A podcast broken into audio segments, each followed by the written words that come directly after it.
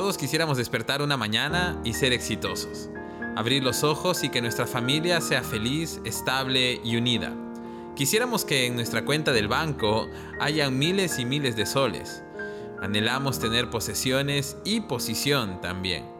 Todos queremos, en el fondo, que las cosas sucedan en un abrir y cerrar de ojos. Pero la realidad es que abrimos los ojos en la mañana y todo sigue igual. Nuestra familia tiene problemas, la salud no está tan bien, nuestra cuenta del banco está casi vacía y tenemos varios estados de cuenta en nuestra mesa esperando ser pagados. Todos anhelamos éxito, pero a veces no queremos recorrer el camino duro para alcanzarlo. Cuando leemos la historia de personas de mucho éxito, nos damos cuenta que no llegaron al lugar donde están de la noche a la mañana, sino que realmente tuvieron que recorrer valles profundos, oscuros y difíciles y derramar lágrimas que algún día se convertirían en gloria. Tal y como lo dice el Salmo capítulo 126 versículos 5 y 6. Los que siembran con lágrimas cosecharán con gritos de alegría. Lloran al ir sembrando sus semillas, pero regresan cantando cuando traen la cosecha.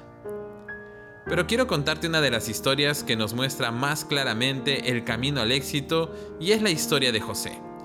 José era el menor de once hermanos, el engreído de papá, por ende, era despreciado por sus hermanos.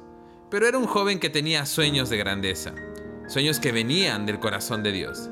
Sin embargo, el camino que tuvo que recorrer José estuvo lleno de dificultades y muchas lágrimas, ya que fue traicionado por sus hermanos, vendido como esclavo, difamado por la esposa de su amo en Egipto y pasó muchos años en la cárcel a causa de ello y fue olvidado por sus amigos. Pero después de todo aquel sufrimiento, llegó el tiempo de la recompensa y de la gloria. La historia de José nos enseña que para disponernos a alcanzar el éxito, necesitamos buscar y soñar con la voluntad de Dios. Porque son los sueños de Dios los que van a superar los momentos difíciles y son los que nos sostendrán para alcanzar el éxito deseado. De lo contrario, nuestros sueños no soportarán la presión y se desvanecerán.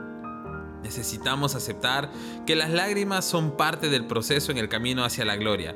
Y la verdad es que no hay gloria sin lágrimas. Y entre más nos neguemos a aceptar el dolor como parte del proceso, más tardaremos en alcanzar muchos de nuestros sueños. Así es que hoy quiero animarte a que confíes en que los malos tiempos pasarán y a que te aferres a los sueños que Dios puso en tu corazón.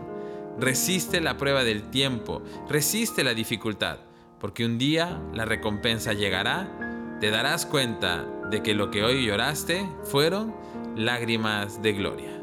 Que Dios te bendiga.